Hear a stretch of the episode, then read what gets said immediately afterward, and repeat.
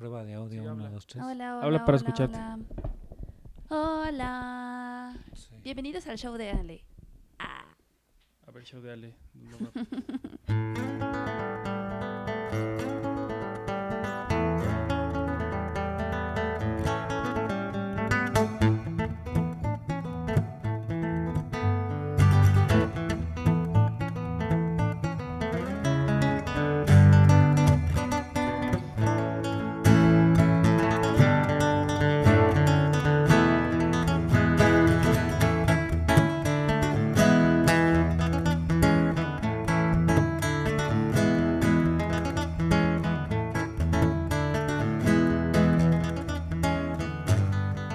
O podemos ver Mindhunter y hablamos de Mindhunter si quieren. Bienvenidos al podcast de Mindhunter, un episodio a la vez. Yo soy Charles Manson y en esta ocasión vamos a hablar de cómo convencer a la gente de hacer cosas Malas. que uno no quiere. Pero bueno, mejor en vez de hablar de Mindhunter vamos a hablar de Friends. ¿Les parece bien? Va. ¿Están listísimos? No. Listísima. Ah, Estamos todos listos. muy, Presente. Muy listos. Pistachón zigzag, mafafa, musguito. ¿Qué demonios? ¿No era mosquito? No, ¿Qué, musguito. qué ma- antigüedad es esa? ¿Qué? mosquito. ¿No era mosquito? No, Me acabas de romper la infancia. Era de musgo, no de moscos. Infancia, ¿De qué hablan? No, yo no sé de Tun, qué tun, hablan. Odisea burbujas. Ay, no, yo Odisea Odisea burbujas. Vamos Ah, a yo fornicar. burbujas era Yo increíble. nunca la vi. Mm, Era una lapache que es máxima, sí. Mm, Ay. perdón. Pero bueno, bienvenidos a todos a este episodio donde nos acaban de romper la infancia. Porque Odisea Burbujas nos mintió una vez más porque nos dijo primero que Plutón era un planeta y después resulta que no. Entonces, todo mal. Quiero decirles a todos ustedes que este episodio es muy especial porque hoy vamos a hablar ¡De pizza! No vamos a hablar de pizza, pero vamos a comer pizza mientras hablamos, así que disculpen ustedes si de pronto empezamos a sonar un poco mal. Ñam, ñam, ñam. Disculpen la tragadera, pero son, no son horas para estar sin haber comido. Entonces, pues bueno, así les doy la más cordial bienvenida a todos a este podcast de Friends, un episodio a la vez. Mi nombre es Arturo Magaña Arce y el día de hoy estoy muy contento porque además de pizza, tengo a dos grandes amigos que me da mucho gusto que por fin estén aquí conmigo. Ahorita les voy a decir qué episodio es y la bienvenida formal y todo. Mientras tanto, me gustaría presentar primero que nada a Ale Castro. Hola. ¿Cómo estás, Ale? Muy bien. ¿Cómo te Feliz. presento? ¿Cuál es, ¿Cuál es tu puesto, tu posición, tu situación laboral en estos momentos de la vida? Pues mira, soy una empleaducha. No, no es cierto. Eh, um, ya hablando en serio. Hablando en serio ya. Soy PR. Bueno, encargada de PR y prensa en Diamond Films. Uh, ¡Qué fancy! Y del, Son otro, los mejores estrenos. Ay. y del otro lado tenemos a la Miranda Priestley de el, del, del, Ay, del periodismo, sí. del RP, de las relaciones Priestley. públicas en México. Jaime Rosales, ¿cómo estás? Hola Arturo, muchas gracias, buenas noches. ¿Cómo te va? Ahora tú preséntate y dinos qué eres. No, pues ya lo presentas. No, fíjate que en mi cuenta Miranda. de Twitter pongo, pongo siempre que soy el mensajero estrella de RH Media. Entonces, pues soy eso, un mensajero. Pero es que tú eres guarura de, guarura de Yalitza Aparicio. Sí, sí, compraron la revista nueva una semana después di- de, los Arieles. Se habrán dado cuenta de que aparezco en portada bajo el hashtag Guarura1. Ese soy yo. Uno. El guarura de Yalitza Aparicio. Bueno, pues así de, de famosos tenemos el día de hoy en esta, en esta ocasión. Disculpen ustedes, hoy, voy- hoy vamos a hablar de el episodio número 15 de la temporada 2 de One Where Ross and Rachel You Know. O sea, hace el episodio cuando Ross y Rachel Lo hicieron. pues ya saben, ¿no? Esto, el episodio 39 en total de la serie, pues fue transmitido el 8 de febrero de 1996. Madre. Eh, Ale ya iba por su segundo divorcio en ese momento. Ay. Claro que no soy muy joven. Estaba yo en la primaria. En la primaria, En la mentirosa. primaria. No, neta, sí, en el 96, no inventes. ¿Cómo no? No le crean. Bueno, pues en este episodio, como ustedes saben, el título es un poquito muy explícito. Básicamente lo que sucede es, Ross y Rachel después de, de tantos años de estar en esta relación que sí, que no, que sí, que no, que Paolo, que yo te amé por nueve años, que no me hiciste caso, que ya, por fin es el momento en el que ellos están a punto de disfrutar su amor de una forma mm, completa, ¿no? Este, ¿Cómo dicen cuando en los matrimonios de de Que se el consumar, amor. consumar ¿Y el ¿Por qué me voltean a ver a mí? Pues porque es el único que sabe esas cosas, Jaime. están a punto de consumar su noviazgo y los vemos pues bastante entrados, ¿no? Así como muy pues muy fuerte el asunto. ¿Les gustaría que empezáramos a hablar de ellos o empezamos a hablar de la otra historia? Me gustaría que empezáramos primero con la otra historia de, de este episodio, que es muy interesante porque tenemos por ahí dos historias más que son bastante trascendentales para, para esta serie. La primera es, eh, después de, creo que es la primera vez que, que Joey tiene un gesto económico con Chandler. Y en esta primera ocasión él le compra unos sillones. Estos Unos sillones, reclinables. estos sillones reclinables que toda la serie los acompañan. Por primera vez hoy los vemos. Y la verdad es que está, está, está chistoso, ¿no? Está chistoso lo que pasa con, con estos dos sillones. Así que, Ale, cuéntanos qué pasa con los sillones. Pues bueno, pues primero eh, yo llega con la sorpresa no solo de sillones, también de la tele. Acuérdate que trae La la, tele. tele. gigante donde por fin podrán Bueno, ver sus... Tele gigante para esas épocas, Bueno, para ¿no? esas épocas, sí, ten- tenía te- este cinescopio. Era ¿Qué una es tele eso? Ay, de, esas, Jaime. de esas madres que tien- trae atrás la televisión y que la vuelven un volumen extraordinario y además la hacían pesadísima, Ah, que se tenía que calentar. claro. Eh, es este. Oye, ¿cómo que se tenían que calentar? Eso no lo antes, recuerdo. Antes, antes, antes las teles de bulbos tenían que calentarse, entonces tenías que ir, prender la televisión, te tardabas unos 15 o 20 minutos en lo que calentaba, ya podías ver siempre en domingo en el canal 2. No es cierto eso. Es completamente cierto porque yo lo viví. Así estoy de ruco, no se preocupen. Órale. Bueno, pues este güey hasta el cheto, Sí, pero Ay, el súper cheto- sedentario. El cheto lo trae en la cara y todo. Sí, el asunto es que llegan con los sillones, finalmente Joey llega con sus sillones, le dice qué lado tienes que estar. Chandler pensaba que podía estar del lado que él quisiera, pero ya tenía su lugar este, perfectamente asignado.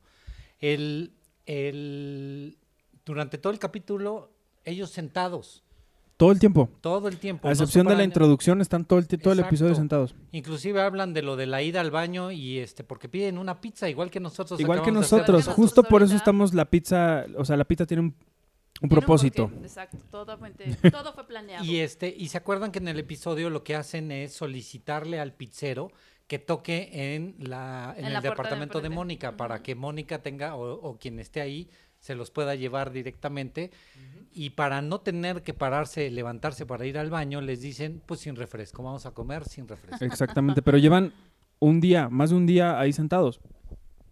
No, y, y todas las situaciones son súper cómicas, o sea, desde que se clavan y se aprenden los comerciales de memoria, hasta...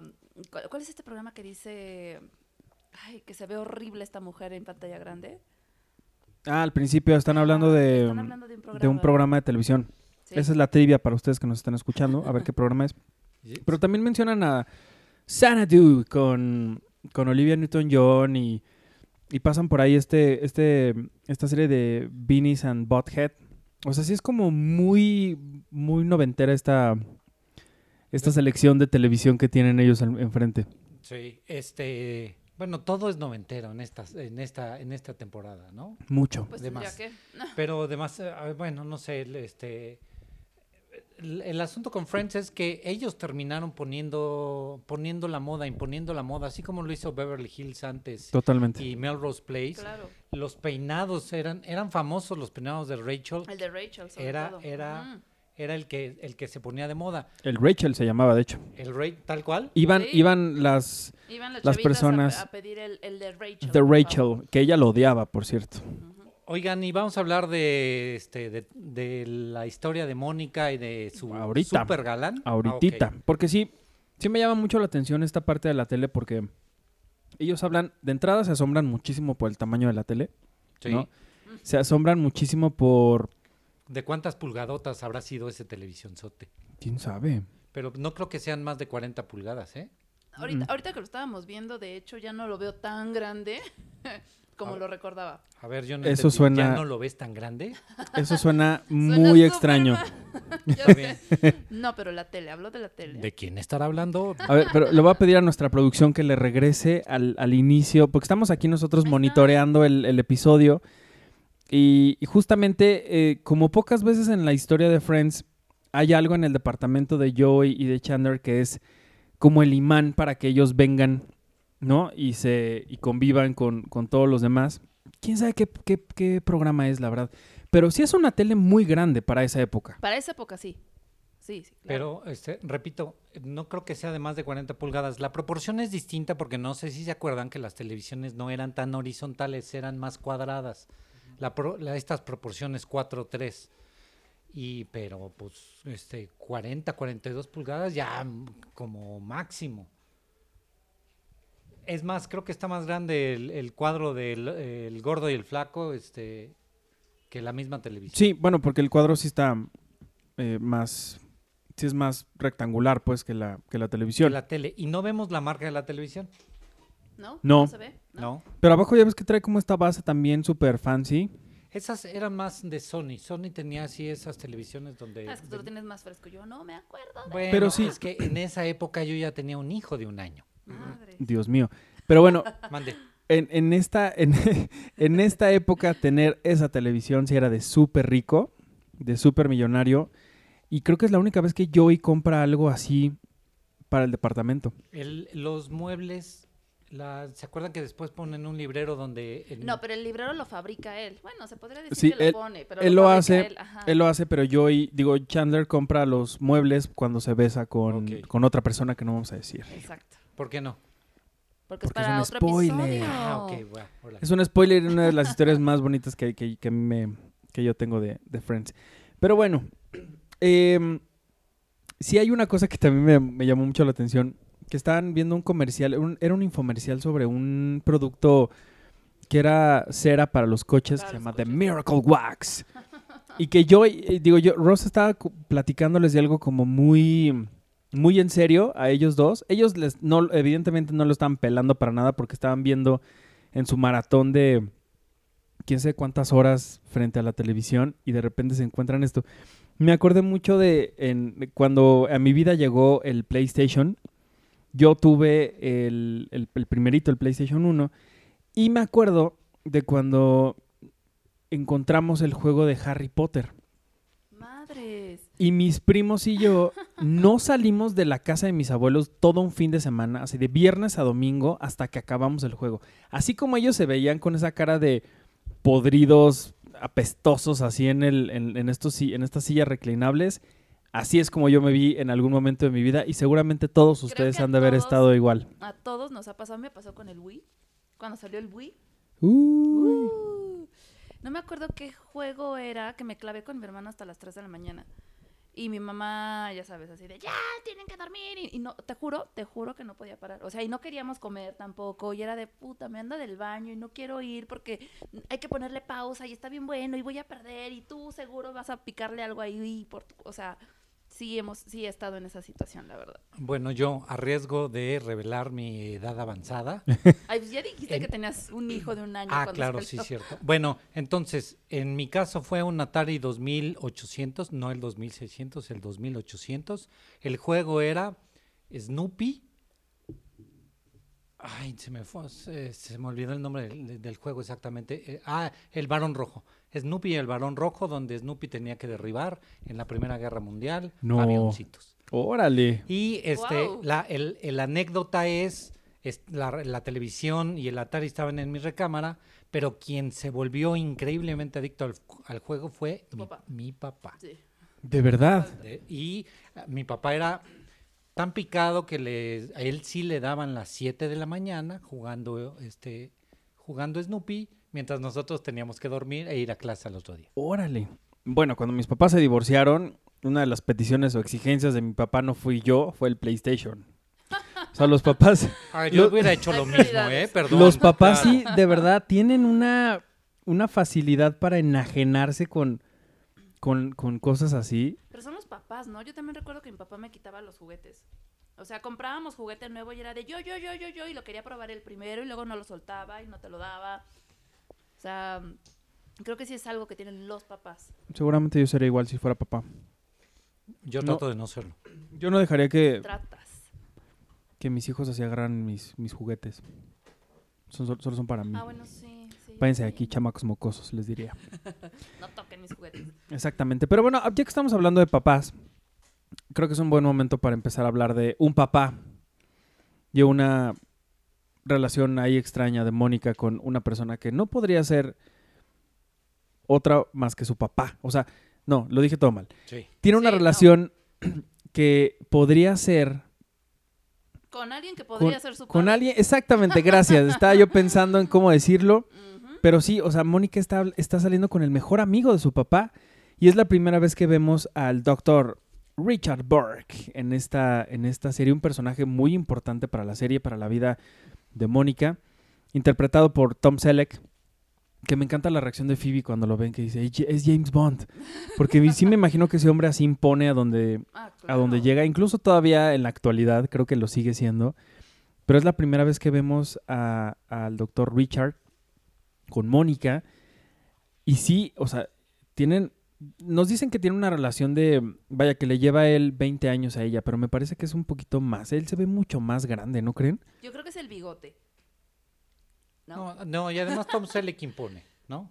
Yo sé que ustedes no se acuerdan, pero Tom Selleck era Magnum PI. Magnum PI, claro. Ese era el chiste de Tom Selleck. De ahí salió Magnum, este, investigador privado, era y tenía su Ferrari y sus camisas, este, todas hawaianas porque estaban en Hawái. Claro. Pero eh, independientemente de eso, Tom, Tom Selleck siempre fue papel de carácter. Sí. Eh, Pues tiene el una- porte. Tiene, tiene todo el porte. de- fue jefe de la policía de Chicago en una serie. Este, y entonces. Ahora, eh, tiene una serie ahorita, no me acuerdo cómo se llama, pero creo que es Blue Bloods. y creo que sí, es, es esa. Ajá, Donde do- era jefe de la policía. Sí. Sí, sí. Entonces, este, y donde tiene que lidiar con la mafia y ese tipo de cosas. Y aquí tiene que hacer un papel muy sutil, pero al mismo tiempo no puede quitarte esa. eh, impone, impone es que, físicamente. Es que tiene que ser la persona que deseas, o sea, tiene que reflejar esta, esta onda de hombre maduro que deseas, que es tu fantasía, este, ¿no? O sea, A ver, pero tú, Ale, Ajá. ¿qué onda con este? No es complejo, pero o a lo mejor sí, no lo sé. Pero esta fascinación de muchas mujeres por, Como por- issues. por es, es que no sé si es como daddy issues, pero porque hay esta fascinación de, de siempre añorar salir con alguien mucho más grande que tú. Pues mira, en lo personal nunca me ha pasado, o sea, creo que las parejas que he tenido lo más grande que así, o sea, que me llevan son... Ah, bueno, sí, tuve uno que me llevaba ocho años. No sé si eso cuente como muy grande, pero... No. En este caso no, porque estamos creo- hablando de que son más de 20 años y es creo- obvio que son no solo una, sino casi dos generaciones diferentes. Totalmente. Sí, no, yo creo que es una onda como de sentirte no solamente querida, sino como protegida. O sea, el, el buscar una figura paternal que, que, que, que cumpla tu papel de novio, sino que también te proteja, que te cuide, que te, que te provea. No sé, o sea, creo que es distinto. ¿Ustedes qué opinan, chicos? Sí, es, A mí no es me ha obvio. pasado, o es, sea, es obvio que, que- que él es una figura de protectora 100%, que detrás de ese bigote hay un hombre que le va a partir el hocico a cualquiera que se le atreva siquiera a tocar a Mónica. Y Mónica además, este, no sé, se ponen lado a lado y, y la diferencia en estatura es, este, es brutal. Sí, este hombre es un monstruo, él- es gigantesco. Él, la abraza y pues creo que le llega al ombligo, una cosa Sí. por el estilo. Pero, pero me llama mucho la atención, porque sí, en efecto, Mónica podría cumplir con estos mm, como características de las mujeres que tienen daddy issues, que es un papá que no la peló tanto, eh, un, un- un papá que se interesó más por otra cosa y no por ella, que, que no fue esta figura presente como muchas veces se dice, pero sí se me hace muy raro que además de que estás con un hombre mm, evidentemente mucho mayor y, y alguien que podría ser tu papá, es el mejor amigo de tu papá. No, no, creo que eso Sí está un poco extraño, la verdad. sí es un poco perturbante, ¿qué diría yo? Un poco perturbado, pero, pero la verdad es que hacen una bonita pareja. Ah, Y creo sí. que la historia que se desarrolla entre, entre Richard y entre Mónica sí es Es muy padre y creo que, que sí es una de, de- de las relaciones más bonitas que vemos en toda la serie. Porque pues es como un complemento que, que Mónica tiene para su vida, que es este hombre protector, maduro, que ya sabe lo que de las cosas que se viven en la vida, ¿no? Que, que a lo mejor ya aprendió de sus errores, pero al mismo tiempo eso también es algo que le va a llevar a Mónica a tener muchos problemas. Pero, y de- eh, a eso iba, determina muchas cosas en el futuro, determina la, la misma relación que después tendrán Charler- Chandler con Mónica. Para Chandler es muy importante lo que, lo que ella vivió con él y Es que es- modifica su forma de actuar y las cosas que hace con tal de conquistar a Mónica, Sí. eventualmente tienen mucho que ver con lo que él vio de esta relación. Totalmente. Es, es que Richard es una, es una relación de transición en la que Mónica pues madura, ¿no? Y, y yo creo que deja esos daddy issues atrás, ¿no? Con Chandler. Porque al final del día se, se involucra con una persona totalmente contraria, a un infantil. Porque Chandler es infantil Sí. y la figura de Richard es totalmente Pero paterna. Chandler es maravilloso. Ay, sí, es la verdad. Sí. Y hay unos momentos también muy maduros de Mónica, particularmente con Richard cuando, no sé si se acuerdan, él, él regresa en algún momento de su vida, no cuando no cuando están ya Mónica y Chandler, sino él regresa después en algún momento. Y ella le dice una frase que a mí, desde que la oí hasta la actualidad, me sigue estremeciendo, que es, haberte, em, haberte superado fue una de las cosas más difíciles de mi vida y creo que no, lo, no sería capaz de volverlo a hacer. O sea, esta madurez de decir, güey, te quise muchísimo, pero si regresas me vas a hacer muchísimo daño y sé que no voy a poder superarlo esta vez. Qué cabrón. Sí, ¿No? de- demasiado difícil, porque una vez que te dicen eso, adiós. Sí. ¿no? Ya no hay más que hacer. Se ya no- acabó. ya se acabó. Ah, es- te verías muy ojete si, si le sigues intentando. eh, te tienes que retirar y desde lejos. Totalmente. Pero bueno, pues esto es, esto es apenas el principio de una gran, gran, interesante y muy larga historia entre Mónica y el doctor Richard Burke. Oye, oye, me quiero regresar un poco a Sí, sí. esto, lo del sillón. A ver, Lo del sillón creo que eh, independientemente de, de la camaradería y lo que tú quieras, es el gran inicio del bromance.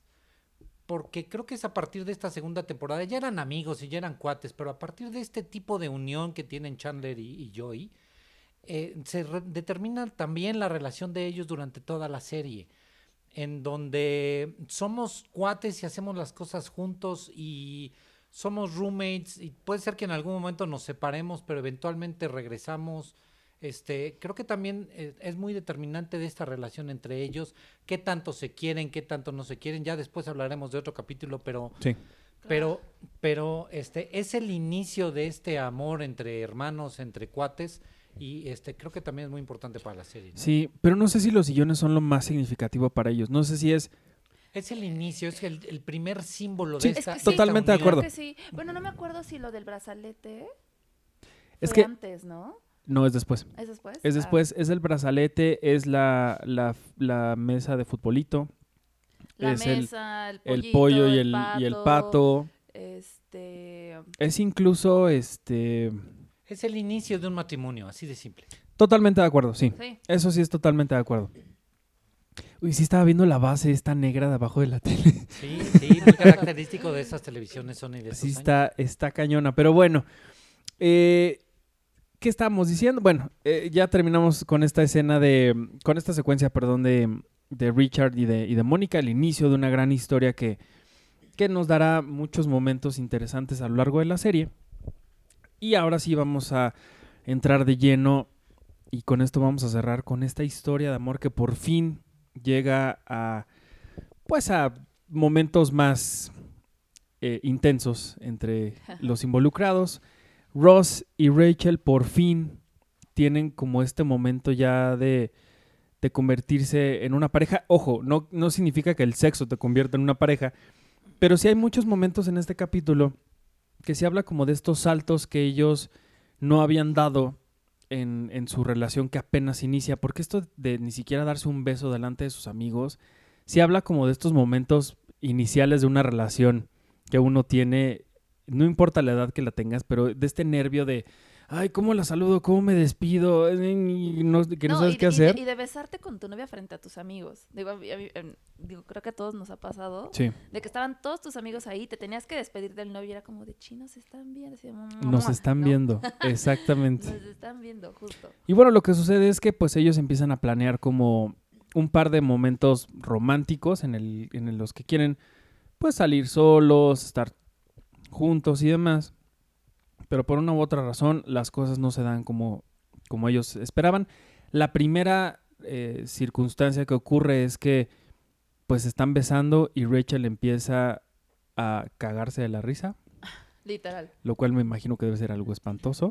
Pero además Ross le está tocando las nalgas, o sea, le está agarrando el trasero. Sí, Ese es como que muy importante. Para ella es como si su amigo el nerd, su amigo el tonto, el geek, El, que menos te imaginas. el que menos "No te me imaginas imaginé". te está es el manoseando. que te anda testereando. Sí. Pero es algo que le pasa a Rachel, porque también le pasa con otro personaje mucho después, Ah, claro. que se empiezan a besar Sí. y tienen la misma reacción. Se empieza a reír ¿no? Y le pega. Ok. y le pega. Bueno, Ya aquí los tres estamos masticando, así que nadie va a hablar. No, yo lo que yo quería decir es, este, creo que para mí lo más importante, inclusive en toda, la- en toda la serie, no para mí, para, para todo mundo lo más relevante de la, de la serie fue la relación entre, entre estos dos, entre Ross y Rachel. Y además, y ese es ya mi odio personal, para mí es la peor de todas las relaciones, la más patética de todas.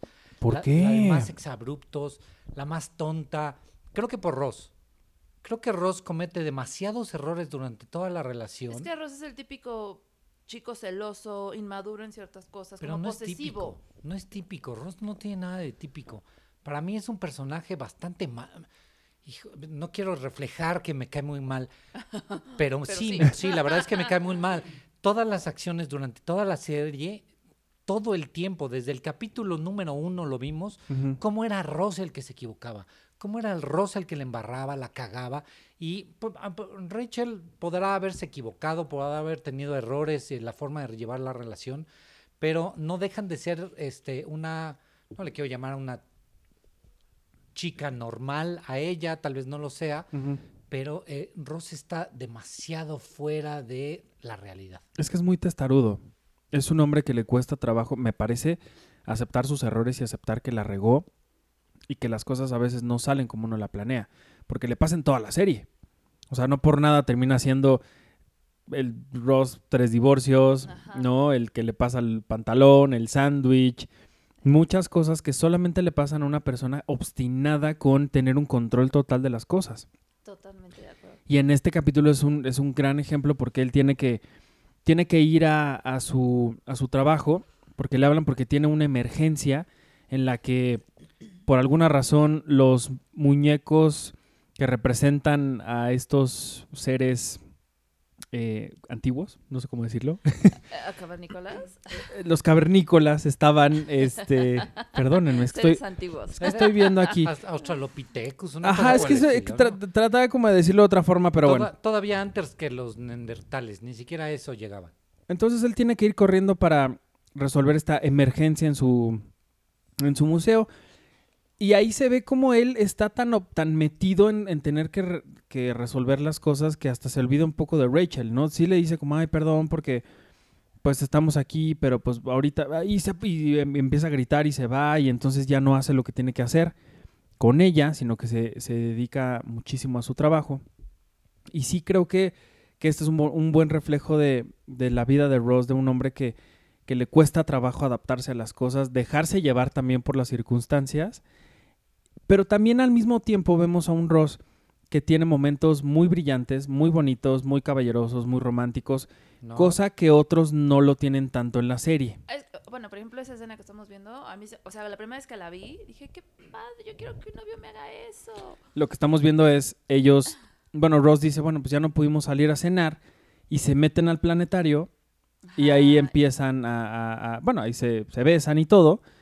Y él tiene este bonito gesto de sentarse en el suelo, ¿no? Con las estrellas en el domo, ¿no? Arriba de no, ellos. súper lindo. Pero ¿sabes qué? O sea, como que reflexionando sobre la relación de estos dos personajes, creo que también, o sea, Ross es un personaje testarudo, pero Rachel también es una persona inmadura. O sea, es la, la primera relación real que tiene. Porque si, o sea, a pesar de que se iba a casar y todo esto, siempre habíamos visto que era una relación como forzada, que pues, pues porque el güey está ahí. Y creo que esta es la primera relación que le interesa de verdad, ¿no? Y que se la va ganando. Ahora también para Ross significa como the dream, ¿no? La chica que siempre quise, la chica Sí. que con la que siempre soñé, por fin está conmigo. Y creo que cuando son cosas así, pues, a ver, digo, y no que sea una ley, pero pues a veces la cagas, o sea, ya lo tienes, ya lo obtuviste, ya te costó, ya este, ¿no? O sea, dejaste como pasado atrás y demás, Sí. pero pues sí llega a puntos en los que, bueno, uno mete la pata porque pues no sabes cómo reaccionar a veces. Totalmente de acuerdo. Pero pues miren, le funcionó. Después de, después de nueve años enamorado de la mejor amiga de su hermana, después de haberse casado con alguien que no resultó lo que él quería. ¿No? Después de intentar mucho tiempo el salir con ella, que no se podía, se va a China, anda con Yuli, regresa, deja a Yuli y pues terminan los dos acostados frente Desnudos. a desnudos frente a un grupo de niños Y una que monja. y una monja. Es la, la- lo de la monja me pareció un- un- una cosa ahí bastante extraña de, de Sí, la es serie que como- como decidido que, poner a una Vamos a monja. poner a la monja para que se vea que la cagaron todavía más. Exactamente. Lo que me perturba es saber si empezaron en el planetario, ¿por qué terminaron ahí? O sea, Yo también tuve la misma duda. Se como la pasaron o sea, cogiendo ¿qué en todo el museo. Entonces, ¿qué, qué, qué gente tan, tan... Imagínate tú ahí, ahí en, en antropología, ahí con las cabezas prehispánicas. Lo que me preocupa es, ¿habrán limpiado? ¿Se podrá limpiar después? Guácala. Pero bueno, pues eso es básicamente lo que ocurre en este, en este episodio número eh, 15 15. de la segunda temporada, el episodio 39 de la serie. The One Where Ro- Ross and Rachel, you know. ¿Algo más que nos quieran contar de este episodio antes de despedirnos? Ale, Ah, Jaime. Pues nada, creo que es, es muy divertido cómo termina la serie, insisto, en, lo- en los en este um, en esta relación de Chandler y, y Joy, de los dos sentados todo el tiempo en la serie, de que el departamento se está incendiando y no son capaces de moverse porque están, de verdad, clavadísimos con la televisión y es como de, todavía hay tiempo, todavía hay tiempo, o sea, está hueva, literal. Este, y es muy divertido, la verdad. Yo sí quiero este, mencionar a Phoebe. Es otro más de los capítulos donde Phoebe es intrascendente. Ah, sí, claro. Donde todo aquello Sí. que sucede a su alrededor no trasciende, no pasa absolutamente nada con ella. Y creo durante toda la serie eso es increíblemente injusto, porque es un personaje al que le pudieron sacar mucho más jugo. Cuando se dieron cuenta de ello ya era tal vez demasiado tarde, ya fue hacia el final de toda la serie, ya pues su novio, su Sí, el como Hank que. Phoebe, Phoebe durante mucho tiempo era la del chiste. tonto además, De porque, repente, eh, ajá, era- era Pero, pero tonta. sí, sí, pero tiene diálogos muy brillantes. O sea, esto de que ella dice, ay, James Bond, ¿no? O cuando Claro. le dice, puedo ser, yo, yo también puedo ser una mesera, ¿eh? Ay, Jam- y cuando hace su dramatización de, de cómo meseriar, ¿no? Ajá. Es muy chistosa. sí. Eh, o sea, sí creo que a veces, en, en particularmente en estos primeros episodios, sí la, la desperdician mucho. Pero yo creo que las intervenciones que ella tiene son muy acertadas. Creo yo. Sí, sí tiene chistes que todos recordamos, yo creo. ¿No? A mí el que me encantaba era así como de. Digo, no es de este capítulo, pero el que decía así de. ¿Cómo te llamas? Ah, Phoebe. Ah, qué, qué, qué gran nombre, ¿no? Y espera escuchar mi teléfono. Exactamente. Eso es increíble. Me Sí. encantaba. Y Regina Falangi Re- es... Regina o sea, Falangi, todo mundo se acuerda de sí, ella. Claro. Pero bueno, The Lobster. The, Lobs- The Que Lobster. tiene mucho que ver también con este capítulo. The Lobster. Entonces sí, yo creo que sí la han desaprovechado, pero también creo que Lisa Kudrow también hizo ah, este uso de su magia y- e hizo que estas cosas que a lo mejor pudieron haber sido intrascendentes, Sí, ahí no lo sean muy bien, tanto. muy, muy bien. Pero sí, definitivamente no la aprovecharon tanto. La relación de ella y Mike hubiera sido maravillosa verla más explorada, como todos los novios que ella tuvo, incluso hasta su marido gay, Ah, con claro. el que, que- de eso que sabremos en otro momento en esta temporada, pero pues así las cosas. Muy bien. Va a reiterar mi odio a la serie. Ya no soporto Friends. Me cuesta mucho trabajo volver a ver esta serie. Pues así nos despedimos de este episodio 39. Muchísimas gracias a todos. Gracias Ale, gracias Jaime por haber estado aquí. Gracias. Qué padre verlos, qué padre haber estado atragantándonos de pizza mientras sí. el uno hablaba y el otro masticaba rápido para seguir hablando. Y todavía falta otra pizza, no se preocupen. Y todavía falta otra pizza. Pero bueno, así nos despedimos. Muchísimas gracias. Díganos dónde los puede seguir la gente. Con mucho gusto me pueden seguir la gente en arroba me quejo en Twitter. Ahí podemos platicar sobre lo que odiamos Friends. No es cierto, esa no es tu cuenta. Bueno, tengo... Esa sí es mi que cuenta. tiene 20 mil cuentas. Eso nadie Mi lo cuenta sabe. es ¿Por arroba qué? me quejo. Y además tengo una cuenta que se llama arroba Jaime Rosales H. Esas sí son mis cuentas. ¿Por qué en tienes Twitter. tantas cuentas? Pues por el trabajo, por la chamba. Bueno, también soy arroba soltero cinéfilo. También ahí me pueden encontrar. Podemos seguir platicando de cine, cine. Ah, no, ese es otro programa. No, no, no. no. ¿Y a ti? Y yo estoy como arroba malekasagi en Twitter y en Instagram. Y también podemos hablar ahí sobre cine y de quejas. A mí me encanta escuchar las quejas. Casi no me involucro. Me encantaría involucrarme más, pero es políticamente incorrecto para Yo mí. sí me peleo con quien quiera. Yo no Va, puedo. Yo no, yo no me peleo nunca con nadie. Y a mí lo pueden, lo pueden, me pueden, Ay, sí, no me lo pueden corroborar en arroba Artur HD, donde con mucho gusto los leo. Y pues nada, muchísimas gracias por estar aquí. Sigan a Cinepremier en en todas las redes sociales.